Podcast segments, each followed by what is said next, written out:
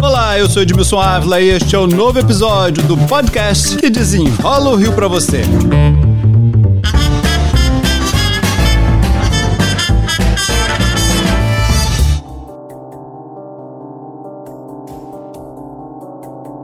O município do Rio de Janeiro decretou estado de emergência na saúde por causa da dengue. Só no primeiro mês do ano foram mais de 10 mil casos, com mais de 360 internações. Para desenrolar o assunto, meu convidado é o secretário municipal de saúde, Daniel Soranza, a quem eu já agradeço pela participação. Olá, secretário, tudo bem? Olá, Edmilson, tudo bem? Prazer estar com você.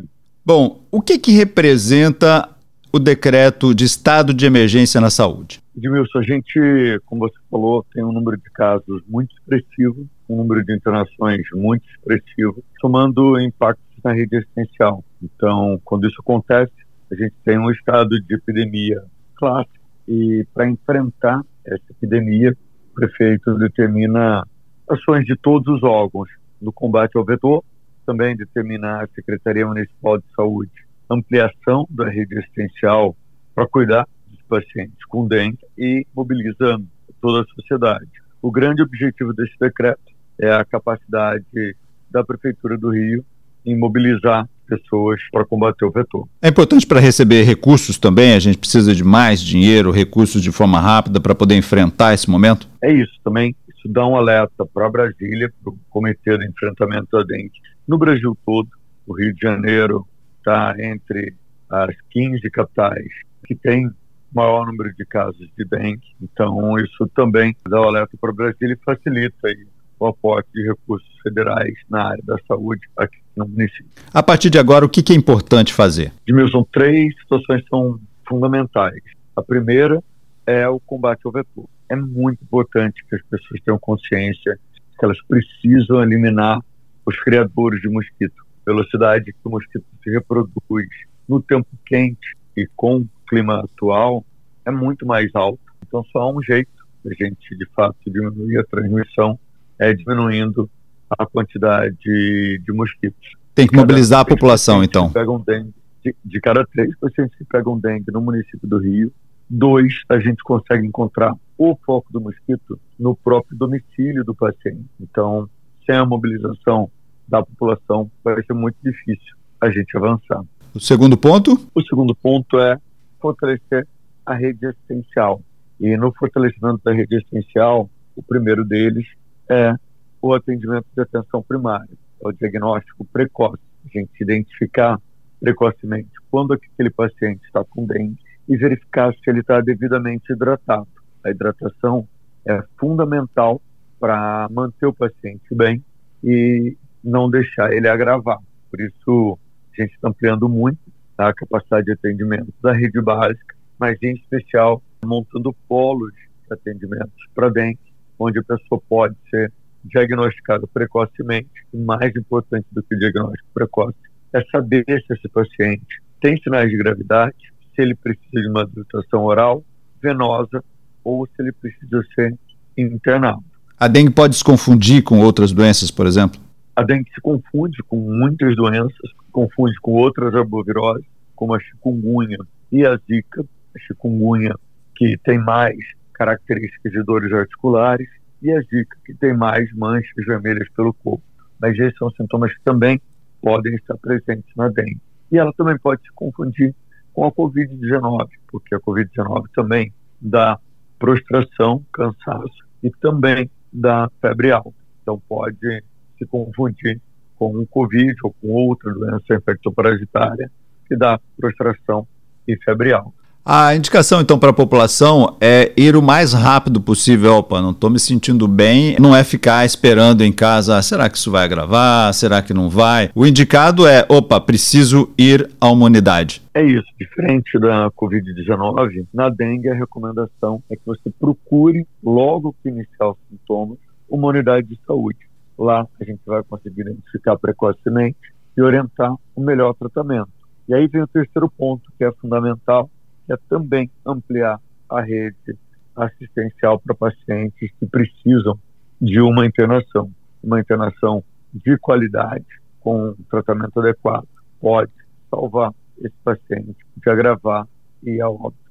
Nesse caso, então, é transformar leitos. Vocês vão pegar outros leitos, enfim, e transformando leitos para dengue. É isso. Esse terceiro ponto é a dedicação exclusiva de leitos para dengue, mas também organizar uma capacidade de resposta para, se precisar ampliar o número de leitos, a gente poder fazer isso tranquilamente, como a gente já fez no passado. Tem uma particularidade da dengue que é: ah, eu vou à humanidade, faço a consulta, volto para casa e pioro. E aí por isso vocês criaram um outro protocolo, né? Opa, se esse cidadão aqui tem comorbidade, ele não pode voltar para casa. Ou se ele é idoso, muito idoso, não tem como alguém para ficar de olho nele, também é melhor que ele fique internado. Como é que vai funcionar isso, hein? Exato, a gente tem internado mais gente do que no passado com dengue, porque não queremos errar.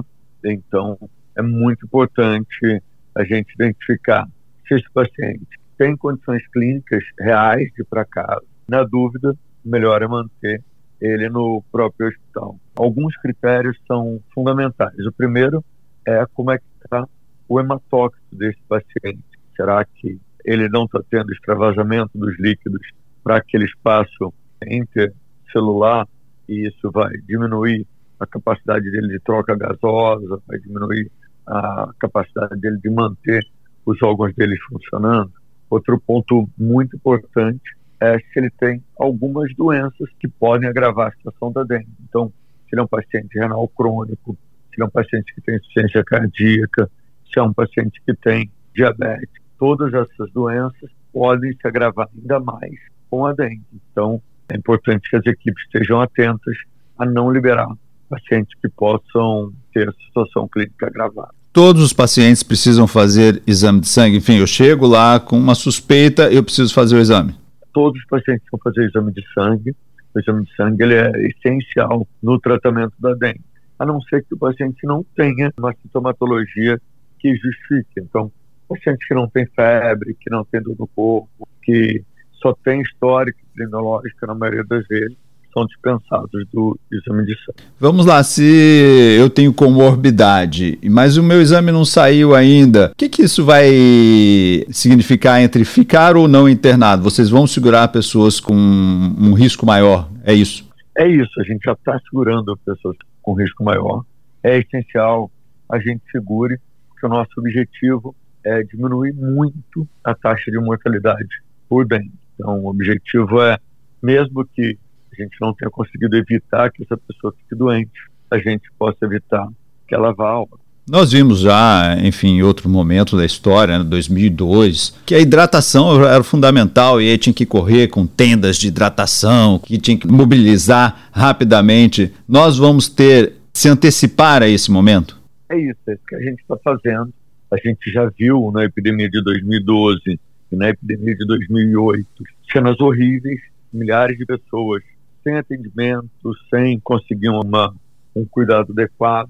Tem cenas no Campo de Santana, ali em frente ao Souza Guiar, realmente terríveis, de toda a Baixada. Era um hospital de, campanha, né? Vindo para o hospital de campanha.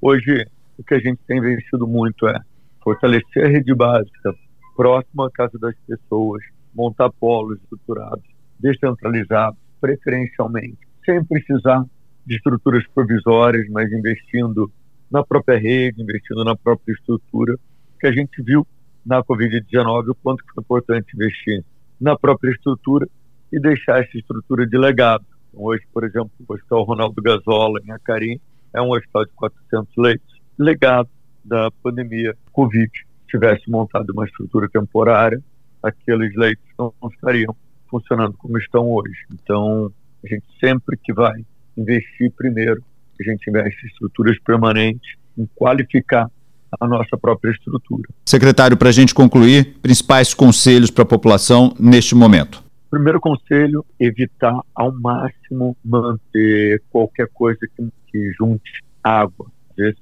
o foco está muito próximo de você, você não percebe. Você está vendo o mosquito circulando à sua volta, ele nasceu por ali. O mosquito não voa tão longe. Ele nasceu por ali. Você pode ter certeza que tem algum foco naquela região. E às vezes é um macro foco.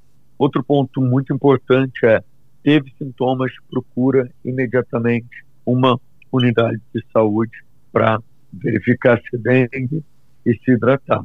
E se você puder, utilize repelente, o que sempre ajuda.